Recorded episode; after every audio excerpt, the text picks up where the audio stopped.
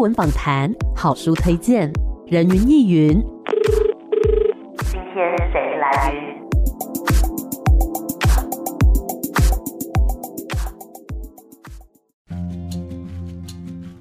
人云亦云，今天我来云。哎，可以可以，这一团非常的有默契。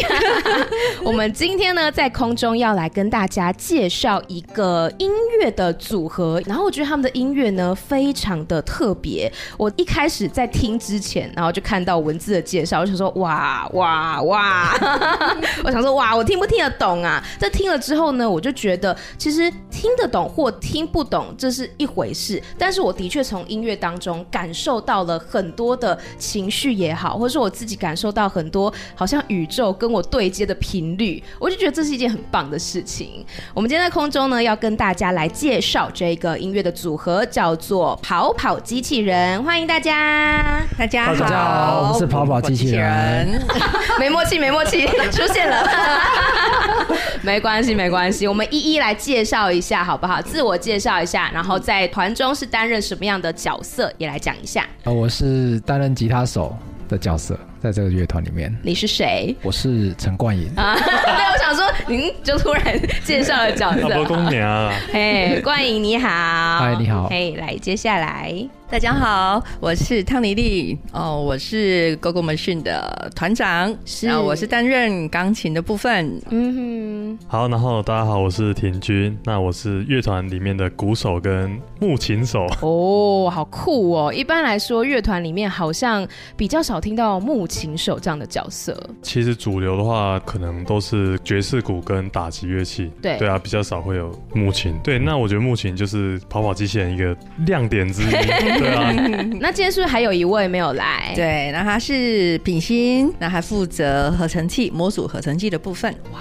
听起来都非常酷的这个乐器，嗯、我们首先呢要请大家来介绍一下。这是我在跟我的同事聊天，我说：“哎、欸，我今天要访一团叫做跑跑机器人。”我说：“哎、欸，他们的音乐风格啊，性质是怎么样怎样？”他说：“嗯。”那为什么要叫跑跑机器人？对啊，这是他们第一个很好奇的问题。来介绍一下这个团名的由来是什么呢？其实希望也是呃有一个有强而有力的又好念好记的。那其实应该是从 Go Go Go，嗯，对，加油加油加油，对对。那又又依照我们乐团乐器的分配声响，我们又希望它像 orchestra，像管弦乐团，对，这样这么浩大。嗯哼，对对对，所以就是变成 Go Go Machine。那为什么会有 Machine？呢是那因为我们极简主义的创作核心，它其实会有一些呃动机会一直重复，是那可能哒个哒个哒个哒个哒个，这就是很像机器在运作，嗯，所以就是变成跑跑机器人。是刚刚既然讲到极简主义，或者是说叫极为主义嘛，对不对？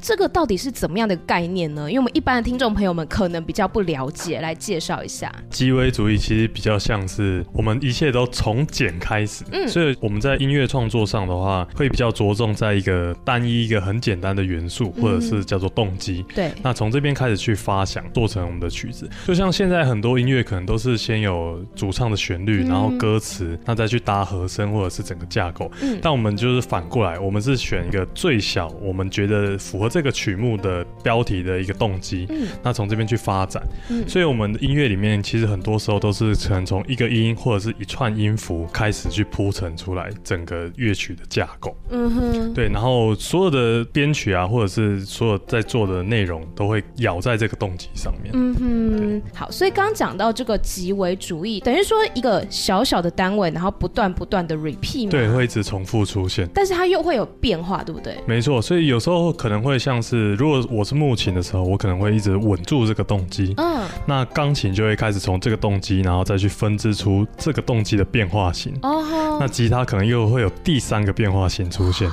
所以就很像我们在看一个万花筒，对，就一开始是最纯净的样子，完了你转一格的时候就是第一个样子，对，第二格的时候是第二个样子，所以我们的音乐其实跟万花筒很像。对，因为其实万花筒它也是里面就是那些彩球啊、纸屑，但是你透过不同的转动，你会看到一直都是不一样的那些画面跟风景。嗯，没错，哇，很有趣的一个比喻。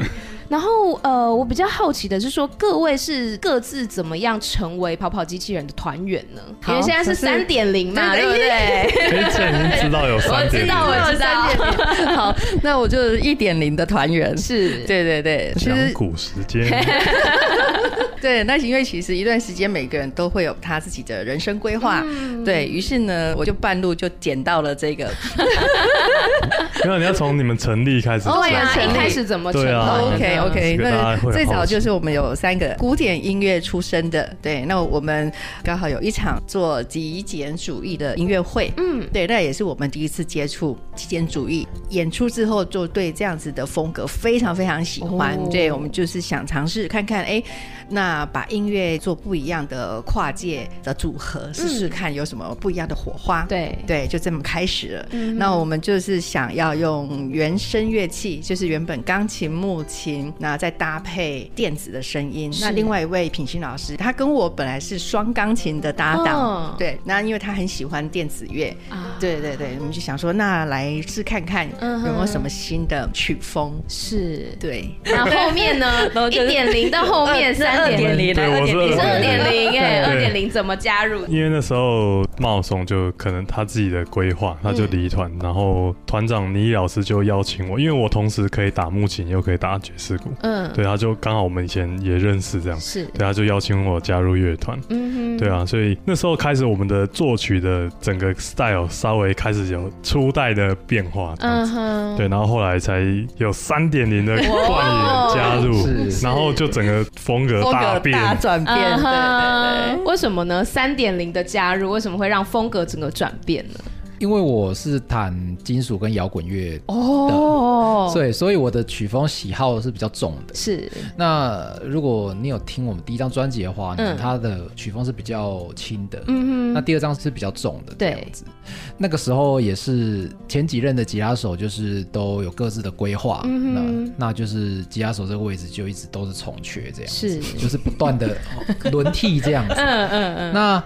汤老师就是我跟他网络上我跟他其实是是网友，是 FB 的 FB 的连友，对 FB 的连友，但是我们我们也忘记了是我加他还是他加我，但总之我们就是 FB 的好友这样。是，因为我有时候都会练我自己的东西，我就习惯 po 在网络上这样子。汤老师就联系上我，了解。对，所以你们这个成团的过程，然后到后面减团员的过程，蛮有趣的。可是我比较好奇，就是二点零三。三点零加入的时候，你们各自会不会有一点挣扎？就比如说跟你们过去玩的音乐，会不会就是风格比较不一样？会想说哦，未来会不会面临什么挑战之类的吗？那时候加入的时候就觉得，因为这个是蛮有特色的一个，应该说 style 嘛，对，对，一个全新的感觉啊。那我自己也没有设限，说这个乐团其实需要维持什么风格，或者是要做成什么样。嗯、对对，所以其实加入乐团之后，有点像是跟品心跟倪老师一起，我们在找适合这个乐团的声音。嗯，对啊，那。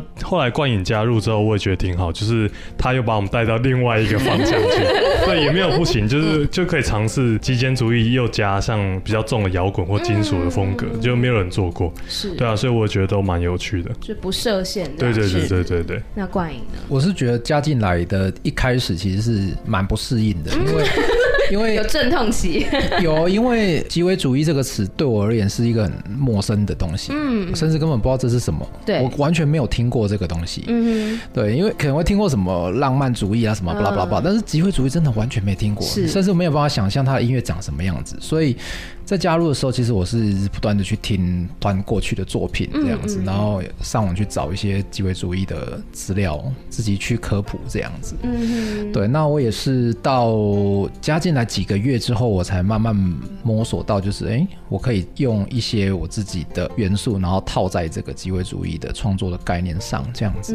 对，所以是经过一段时间。是，就是加入任何的这种组合，或者是说任何新的尝试跟碰撞。它都是需要一些时间去适应的啦，的确。那我们来聊一下这张专辑吧。嗯哼，第二张专辑叫做 Symbol，这个符号嘛。对，那为什么会有这样子的一个概念呢？应该说这张专辑的概念是什么？先介绍一下，就是符号的传递，讯息的传递。嗯、我们最早会有这张专辑，是因为其中的一首歌叫做《摩斯密码》。嗯，对，因为其实就是最早我们我们去看过了一个展览，还有其实摩斯密码在我们的生活当中，我们知道它在战争其实是很重要的一个通讯。对对，那也有很多电影里面都会有这样子的讯息。嗯，对，我就想说，那我们何不不就把这个当做我们音乐里面的组成？嗯、对，那我们就是想到了 GoGo 的创作核心就是极简主义，用 minimalism，对，然后就来写了这首歌。嗯，对，那从这一首歌开始，然后大家就会想，哎，那下一张专辑要做跟什么有关的？那就是符号，因为我觉得其实生活当中处处都是符号啊。对，我们看到了一个什么东西，它后面代表的意涵，这就是一个符号啊。是是。那除了说摩斯密码之外，专辑当中还有包含什么样类型的符号呢？RNA 哦，哎，这个就跟跟那个头痛头痛，生物课 对生物课的回忆。对，这张专辑好像物理化学、数学都包都包起来了。所以，我这是我最不擅长的科目。那时候看到资料，想说完蛋了。但我觉得是有趣的，就是符号或是概念这个东西是很值得去探讨的东西。对对，就像你讲的，它也是只是一个图形，可是它背后它可能是一个历史，可能是一个文明，可能是对对，有很多要传达的事情。对，还有一个。是数学的那个 那个三角形，就啊，头痛。我觉得这首歌它有很多空间可以让我发挥，因为它前面是自由派。嗯，那自由派的话，你可以，你就只有一个大方向，就是说它会越叠越多。对。那什么时候要往下堆，由你去决定，就是看你自己的感觉。是。对。那我们是不是要先跟大家讲一下这个巴斯卡三角形是什么？对，这样大家才会知道说跟音乐有什么样的关联。它是一个那个二项式定理，这个大概是我唯一可以记得出来两个公式，一个是 a 平方加 b 平方等于 c 平方。啊，这个我记得，这个我记得。对，那 这个我记得。巴斯卡就是另外一个，那另外一个什么？就是 a 加 b 括号的平方。OK，谢谢。我我其实有看过那个图啦，就是它旁边都是一，对，然后一，然后又又变二，然后二二又变四，一四六四一，对对对对对，就旁边都是。我只讲得出来这个，我没有办法讲出那电影。但是它是一个，我其实虽然说数学不是很擅长，但我觉得数学是一个很美的东西，是因为它就是一个非常干净，然后原理又很纯粹的东西。对对，虽然说我数学不好，但我还是非常敬佩的。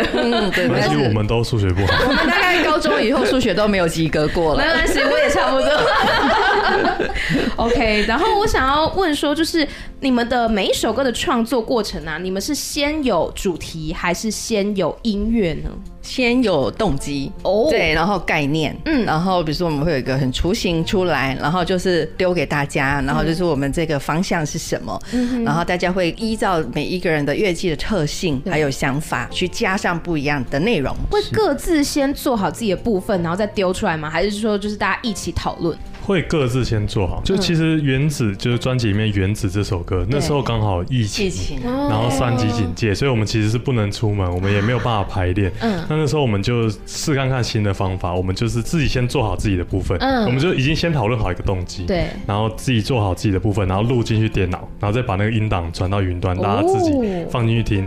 所以其实很有趣，就是因为你那时候不知道别人要做什么，对，所以那时候有一段是我跟我跟倪老师有一段放进。去的时候，我们就哇，超级直接超合，对，你知道我在想什么？这样子，心电感应，甚至会通灵，对，就是我空白的地方，它补起来了，对，就是。所以那首我觉得是我们刚好做最快的一首歌，哇，很有趣，哎，对，然后刚好疫情，大家不能出门，结果我们反而那首歌做最快，对，对啊，嗯，那最早最早就是像你讲的，我们就是一起讨论，对，那那其实那个就会花掉很长的时间，等于一边写歌一边大家一起 jam 一起。讨论，嗯，对对对，了解。然后我想要问一个就是很门外汉的问题，就是我个人非常的好奇，就是为什么纯音乐啊，好像都很长？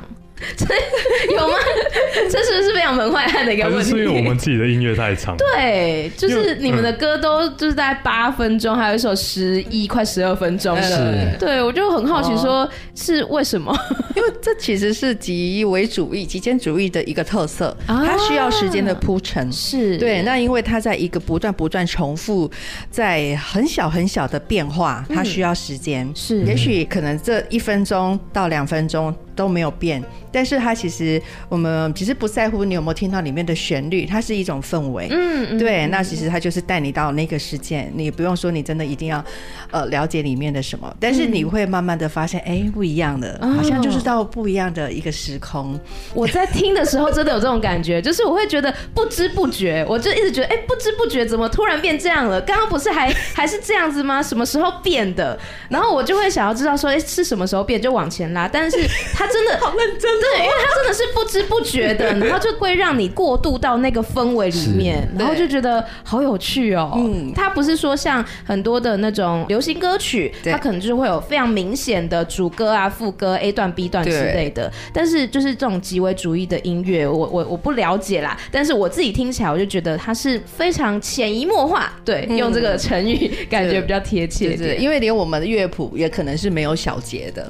对，所以就是你刚刚讲的。是真的对，什么时候变的？嗯，因为像我们有时候几颗音啊，像那个巴斯卡三角形，一颗两颗，我们是用听的，不是在同时换。嗯，比如说我会听它三颗音、四颗音的，我才开始变。所以就是好像是大家慢慢加进去，所以每一次演出不会一模一样，不会一模一样，不会一模一样。对，所以每一次的巴斯卡都不一样。哎，太酷了！对，所以我们的乐谱是用文字，我的我是图形文图形或文字叙述。看到这个的时候，请弹这个。听到这个的 时候，表示你已经错过了。对，类类似这个来提醒自己这样。对啊，我就想说，哇，你们十一、十二分钟的歌曲，因为它会一直重复嘛。对。然后那个乐谱，我就很好奇，说是长什么样子，就是会一直一直一样吗？还是这一个小节一样？但是你不知道演几次。我们会写钢琴动机，因为你算了也没有用。对对对对对对。哦。然后吉他进来，鼓进来。结束。哦，所以真的是一个氛围，就是大家什么时候进也是氛围，氛围，对对对对，然后要听暗示，我们到了，我们到哪一站了？对，那如果错过下一站见，真的会有错过的吗？会。会会错过，因为可能太专注了，我不会。可是错过也不会怎么样，不会怎么样，对对对，它就是一个现场性这样，对对对对，了解。好，我们先稍微休息一下，待会再继续回到人云亦云。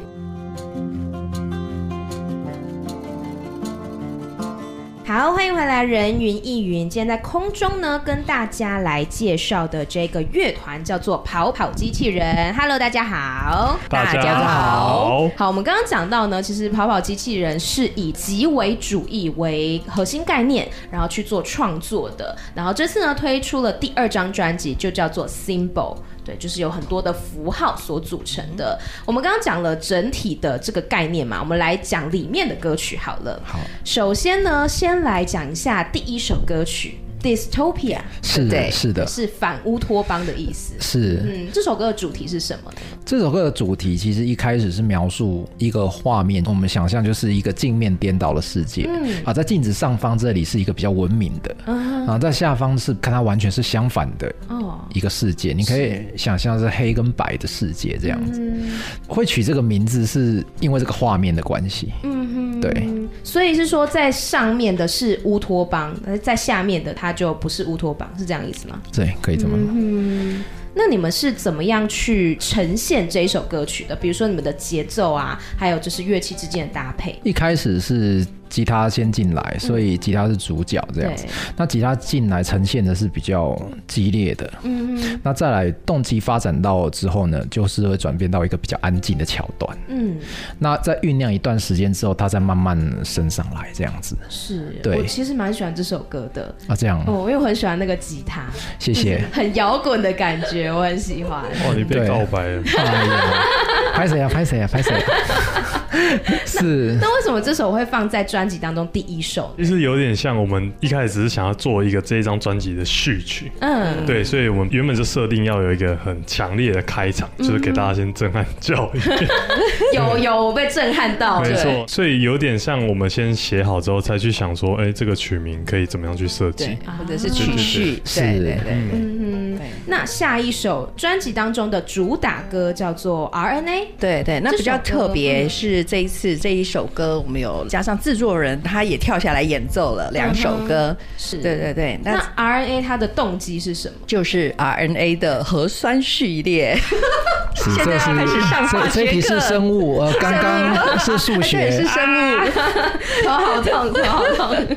是怎么样呈现？因为我知道它有什么双股螺旋，对，双股螺旋是 DNA。啊，对，我们本来其实是想写双股螺旋。等下 DNA 跟 RNA 有什么不一样？RNA 是单股。哦。对。那因为我们本来想要写双股螺旋，那就是用这个动机让它旋转。嗯。结果呢，后来开始。作曲的时候发现啊，怎么转不起来？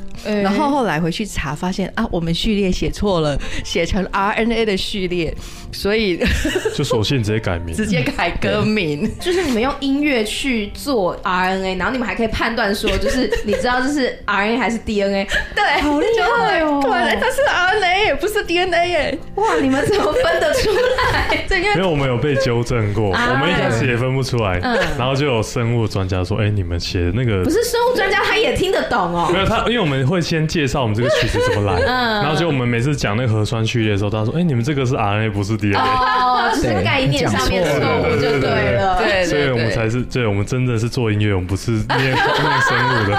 那 RNA 这首歌，就是它呈现出来的氛围是怎么样的呢？嗯，我们从最早就是从生命的起源开始，嗯，所以前面有一段合成器的独奏，对对，它是用了很多声音声响，然后就是代表整个生命。从混沌之中长出来，嗯，对，然后到后来呢，我们就是因为刚好又经历疫情这三年，对。就是经过这个 COVID nineteen 的肆虐，嗯，那我们就是突然就是其实有感受到，其实我们人类很渺小，是。对，然后生命其实它的奥秘，对，其实是太精密的，不是我们可以去 control 的，是对，所以在中间的那一段，整个曲风又转到病毒入侵，那我们就写的很像邪教，对，对，没错，很暗黑，有邪教的感觉，就是。是那个啊，要 对，要准备要祭拜什么的，的确是我自己听，就是我一开始会觉得有点像水的声音，对对对，然后生命。后面就感觉像是一些那种祭典呐，或是那种邪教，就感觉会有人在那边跳那个舞之类，就会没错，很邪魅的感觉，对对对，就很像我们祭上这个生命，然后对那种感觉，对，是的。然后我们里面在音乐的部分，我们用 COVID nineteen 这几个字对。对应在音符上，把它当做十二音列的排列，也把这个动机写进去。哇，对对，我觉得你们歌曲当中真的是存在很多的符号，还有很多的密码，对，就是大家可以去解密耶。对对对，但我没有解释，谁解出来？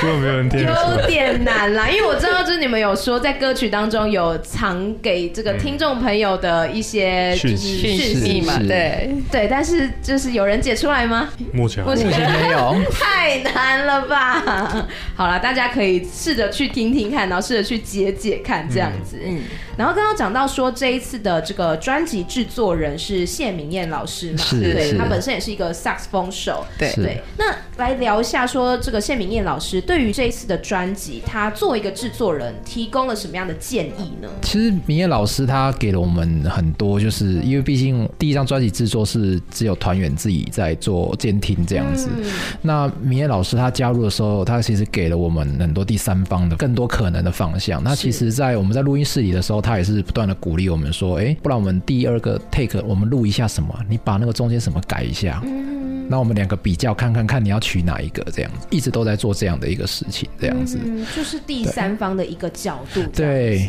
对。那对我们的工作上其实是蛮大效率啦，因为我们也比较轻松，然后再不会说因为意见分歧的时候没有第三方来做一个协调，对对是是，对，主要是他加上就是我们意想不到的很多的新的想法，包含声音还有一些细节的调整，对对对。那他作为这个。乐手跟你们一起合奏，这是呃是什么时候决定这件事的？是他做着做着就觉得说，哎、欸，我也想要来演奏一下吗？还是本来就有规划这件事呢？哦，其实是我们在二零二零年的音乐季演出，那时候在台南的贵人散步演出的时候，就有邀请明艳老师来跟我们一起玩两首这样子，嗯、一两首。对啊，那时候就缔结这个渊源。是。对啊，因为我们很多歌曲其实是会一直重复一个动机。对，那明艳老师他用他自己的角度，然后加上一些他即兴的元素进来，就是一样在这个主题下可以创造出好像更不一样的一个画面在上面这样子。嗯，对啊，所以我们那时候就是想说，哎、欸，你当制作人，那你顺便贡献一下。你也下来吹个两首吧，增添色彩，交流一下，交流一下。那你们觉得，就是跟明艳老师的合作，对你们自己来讲，有带来什么样的刺激吗？我觉得是自由度。Uh. 对对，老师真的是完全没有在设限。对，那他的音乐其实因为他是爵士乐手嘛，对对。那其实我们这一张专辑，其实像这一首 RNA，其实就极为主义之下的即兴科学。嗯，对，我觉得加了明艳老师的演奏，其实就是把我们的音乐整个的自由度在提升。嗯、那包含我们在在录音的部分，因为其实我们刚刚讲的很多机械性的东西，对，其实他也会觉得，哎，那我们在一个机械性的铺底，其实还可以多。多一点更人性、更自由的表现。嗯哼，嗯，那你们觉得就是整张专辑当中，你们各自有最喜欢的作品吗？我是最喜欢《Dystopia》这首，因为、啊、因为其实 solo 最多，因为因为这首几乎都是我的主题比较多的。嗯嗯嗯对，因为其实其他的歌曲各自有各自的主角了，但是我觉得说在这张专辑里面，《Dystopia》这首歌是我的成分是比较大的，嗯，这样子。对，比较多可以发挥的空间，比较多可以发挥。然后这首歌的时候，其实我花了一些心力在里面，这样子。嗯，我觉得他这首歌对我来说，是他成功的让我创作出了用重金属加上极为主义的 fusion 的概念，这样。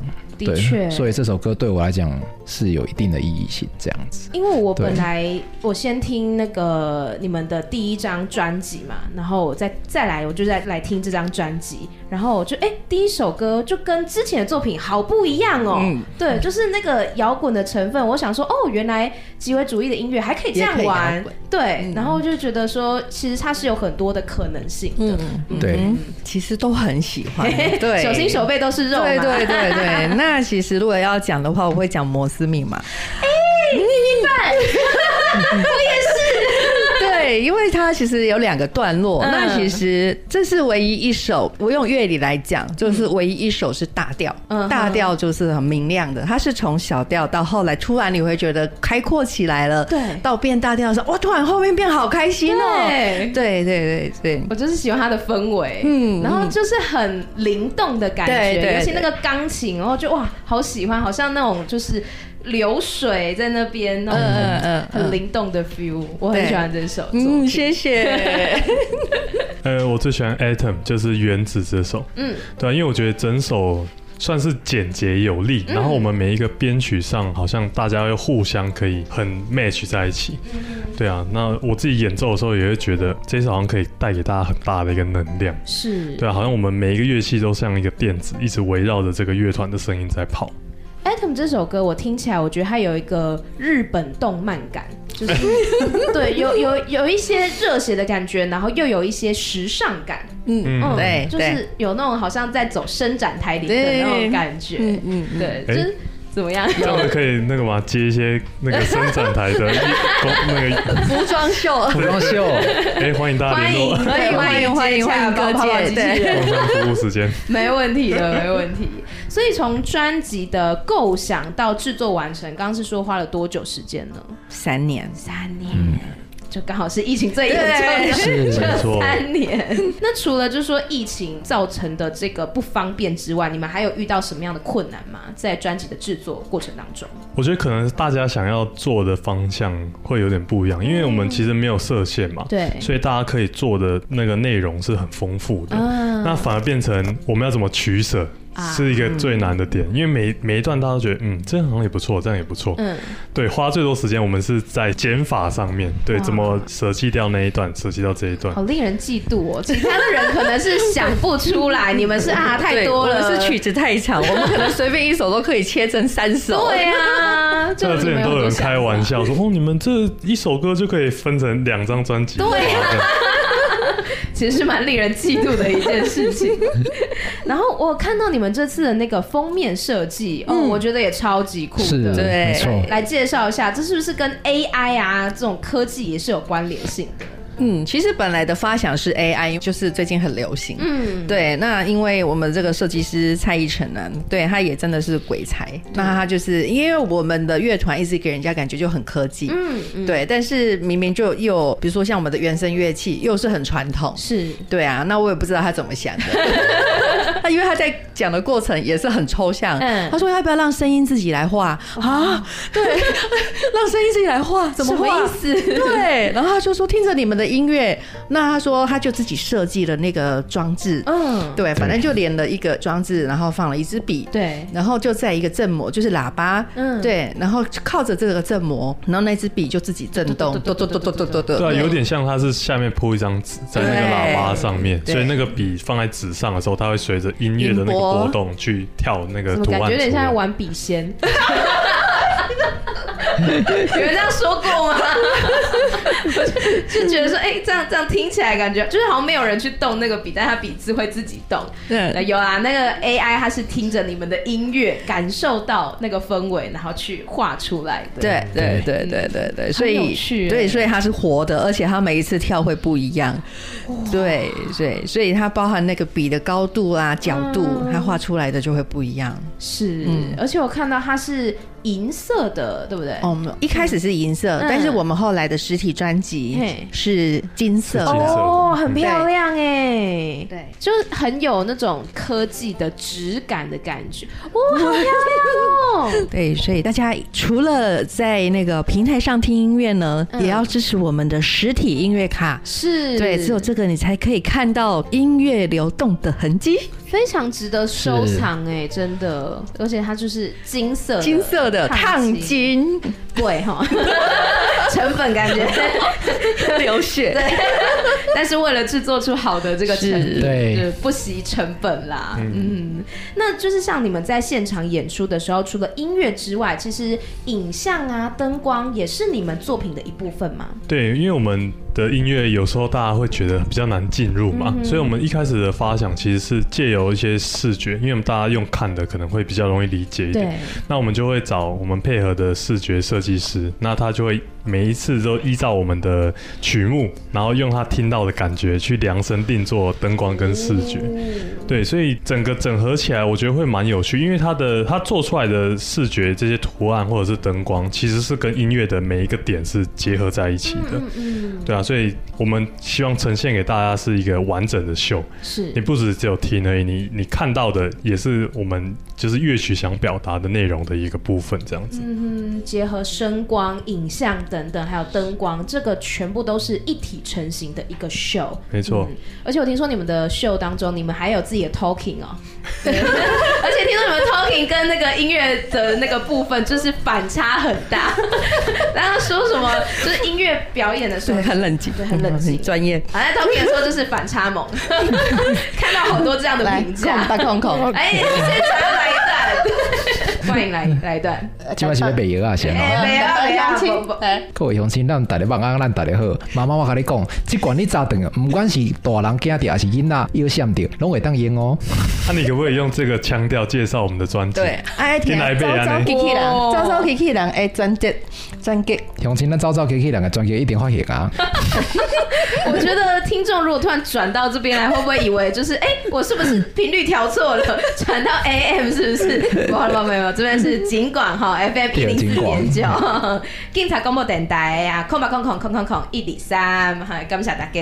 好，所以我刚我刚刚问什么问题啊？Talking Talking Talking，我自己被你们带偏了，我自己都都忘记了。对，就像我们的音乐一样，不小心会被别人带走。对对对，潜移默化，潜移默化，真的不知不觉。那你们在现场演出的时候，有没有发生过一些比较有趣的回忆呢？哇，那太有趣了。好，这个，你们不知道他要说什么？太太多个了。你说，冠颖先说好了啦。冠颖先说，可能会发生桥段记错的问题 啊。听众可能没有发现，听众没有发现，对，听众还来不及发现，我们就赶快侦错，把它修掉了。对，因为我们长期下来，我们的容错系统还蛮强的。对，就是我们已经有设好防火墙跟保 保险丝了，就是万一音乐都可以设防火墙，对，万一我待会儿怎么样，那我们就马上过来这里。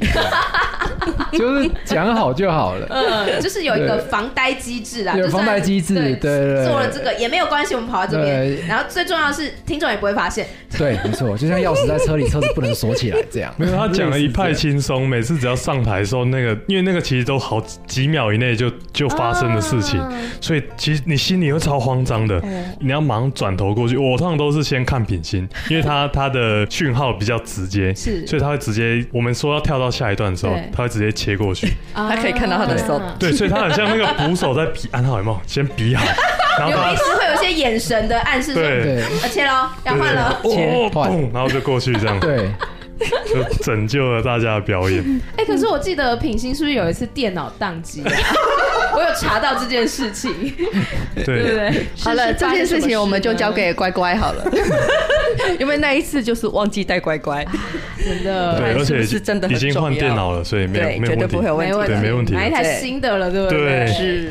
呃，他电脑技改过了啦，不会再有这样的关卡了。对我，我觉得现场演出很难免啦，会有一些意外发生，会会对对对对对对。那像你们就是也不止在台湾演出嘛，在各地其实各国也都有演出经验。是，你们觉得各国的观众有没有什么不一样的特性啊？他们接受新音乐的比较比较容易接受新新类型的音乐。是，对对对。那尤其像是纯乐器类的，跟台湾比较起来，对他们的接受度更大。那台湾的观众是怎么样？会会露出疑问吗？还是 台湾的观众会没有过来你这个舞台？